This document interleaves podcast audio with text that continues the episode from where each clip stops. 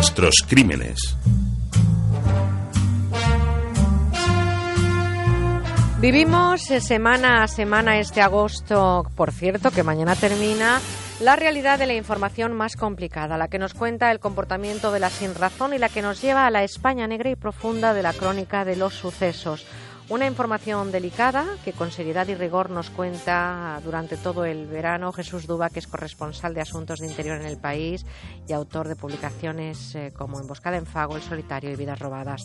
Jesús, buenos días. Hola, buenos días, Merche. Jesús, creo que la primera información de hoy ha sido de las más impactantes de los últimos tiempos en la crónica negra. Hablamos de un crimen resuelto porque todo apunta a Rosario Porto y a Alfonso Basterra como los responsables de la muerte de su hija adoptada de 12 años, Asunta, de nacionalidad china y que perdía la vida una vez más injustamente el 22 de septiembre de 2013 cerca de Santiago de Compostela. Em, ¿Qué podemos contar de este caso tan reciente de la historia de la crónica negra española? Sí, pues es un caso que yo creo que, todo el mundo conoce en España porque ha impactado muchísimo. Eh, fue el asesinato de esta niña Asunta que fue encontrada en un camino eh, forestal cerca de Santiago de Compostela y desde el primer momento todas las sospechas, como recordarán los oyentes, se centraron en sus padres, en sus padres adoptivos.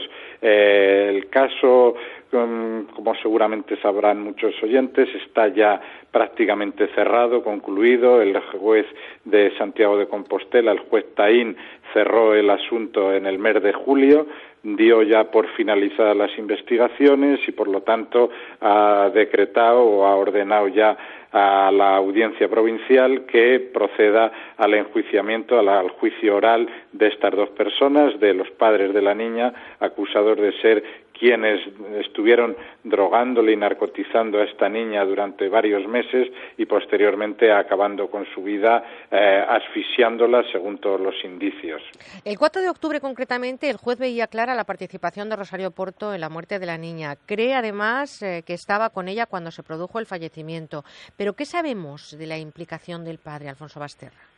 Es un caso realmente bastante endiablado, de los que yo me he encontrado en mi vida profesional más eh, retorcido, porque parece increíble que, unos padres eh, pudieran haber cometido este hecho tan, tan grave, ¿no? Sobre todo cuando estamos hablando de una niña que había sido adoptada de China y que como es lógico, todo el mundo pensamos que cuando una pareja, cuando un matrimonio se decide adoptar es porque realmente tiene un deseo de, paternidad y maternidad muy fuerte y que lógicamente van a volcarse eh, con esa niña. Pero perdona que te interrumpa, pero además yo quisiera añadir aquí que quiero entender que han pasado todas las eh, pruebas psicológicas y todos los exámenes que se hacen previo a la adopción y que en muchos casos retrasan para saber que son personas eh, capaces de llevar a cabo ese proyecto tan difícil. Exactamente, esos exámenes, esas pruebas de los que tú hablas son durísimos, son muy rigurosos y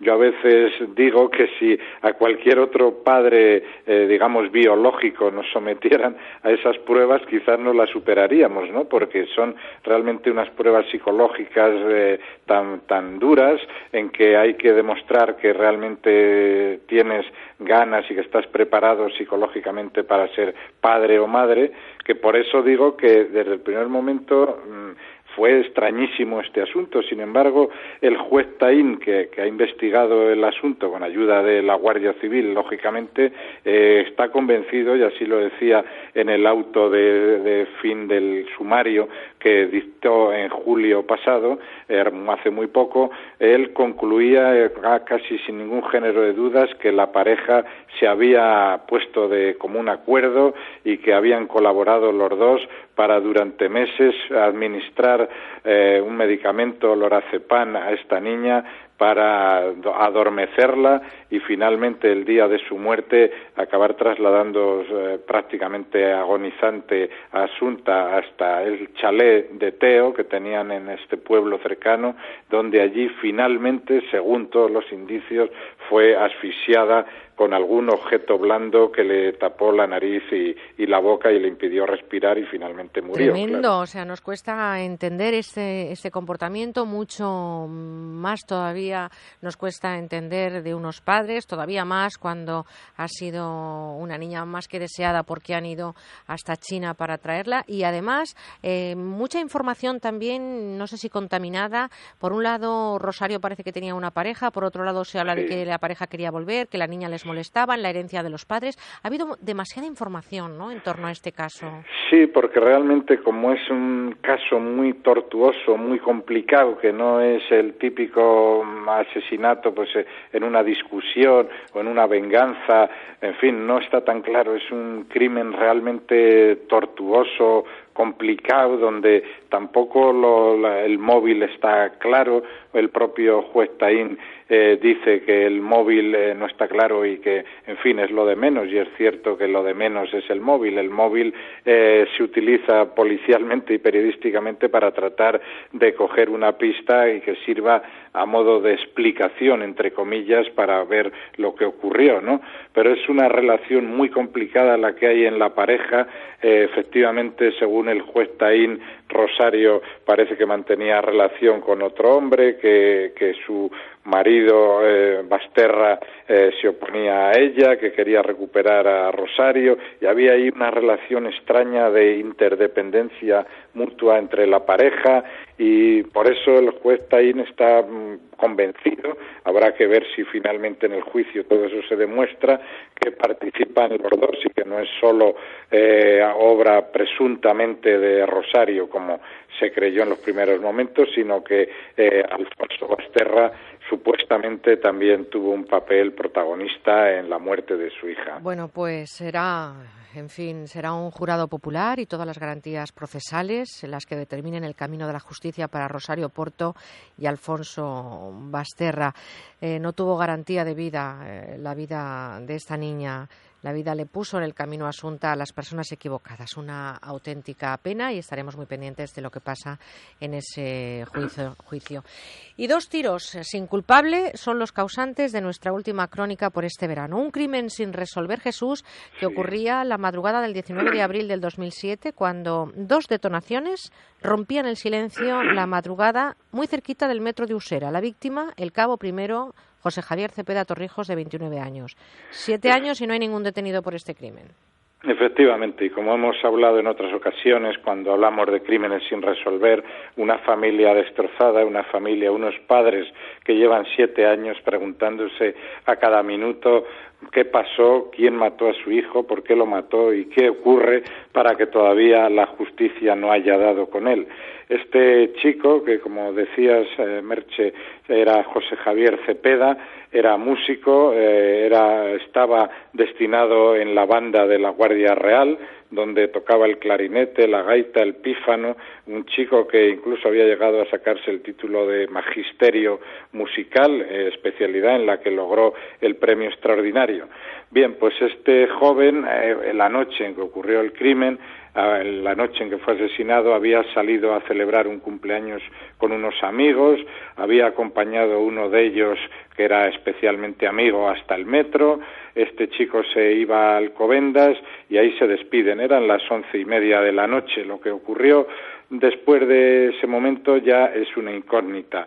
Ya el caso es que cuando se encuentra a, a José Javier está muerto, tiene está heridas de arma de fuego y la policía todavía no ha logrado saber qué es lo que ocurrió, aunque sí descarta que el móvil del asesinato sea el robo, puesto que llevaba todas sus pertenencias. En concreto, creo que los 18 euros llevaba, creo, ¿no? Sí, 18 euros, no le faltaba nada de valor, conservaba el reloj, es decir, que todo apunta a que, a que el móvil no es el robo. ¿Qué es lo que ocurrió?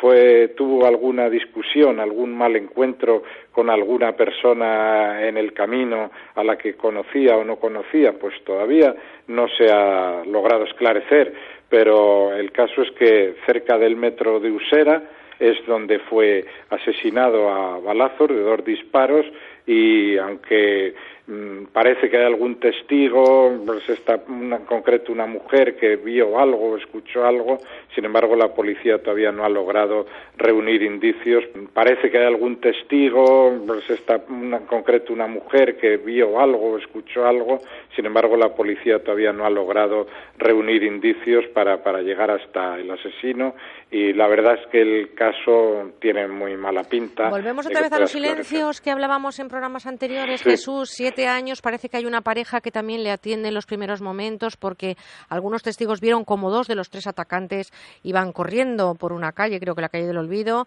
mientras otro lo hacía por la de Mirasierra y parece que hay una pareja que le atiende en los primeros momentos, pero que tampoco están, parece que tendrían más datos, ¿no? Según dicen los padres de la víctima. Sí, los padres que realmente están angustiados y, en fin, y que no, mm, no pasa un minuto sin que se acuerden de su hijo, creen, creen que, que alguna persona podría dar más pistas, pero el caso es que esta pareja que atiende al chico, a José Javier, y otra mujer que parece que vio algo desde su casa, han sido interrogados por la policía y ninguno de ellos aporta pruebas claras ni son capaces de facilitar datos ni siquiera para elaborar un retrato robot. Es decir, hay que tener en cuenta que esto ocurre por la noche, hay poca luz en una zona, en fin, no muy transitada del barrio de Usera de Madrid con lo cual, aunque me consta que la Policía Judicial de Madrid sigue trabajando y que tiene este caso como una de sus prioridades, todavía no han logrado dar con el asesino. Pues fuentes policiales aseguran que se han investigado todas las hipótesis. Eh, cada cierto tiempo a los padres les dan cuenta de que no se han olvidado del caso. Los padres siguen desesperados y los asesinos de José Javier Cepeda continúan libres. Es uno más de tantos crímenes que esperan algún hilito de donde tirar o alguna hipótesis que añada alguna luz a esa investigación y poder cerrar el caso con la justicia que se merecen todas las víctimas.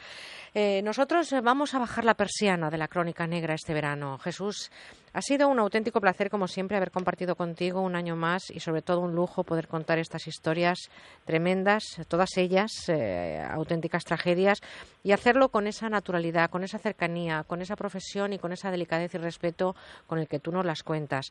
Te quiero agradecer públicamente estos ratitos que nos ha regalado el mes de agosto y, sobre todo, espero que nos volvamos a encontrar en las ondas muy pronto. ¿eh? Seguro que sí. Yo encantado de estar contigo y con tus oyentes un verano más y deseando a todos vosotros que lo que queda de verano pues que sea muy feliz para todos. Pues lo mismo para ti, para los tuyos. Te mando un beso enorme, Jesús, y sobre todo recomiendo Emboscada en Fago, El Solitario, Vidas Robadas, y te recomiendo, como no puede ser de otra manera, que te lean eh, todos los que te seguimos en el país. Jesús Duba, corresponsal de Asuntos de Interior. Un abrazo muy fuerte, un beso. Un beso para vosotros, para ti en especial, Un, un beso para ti y hasta muy pronto, Jesús. Gracias.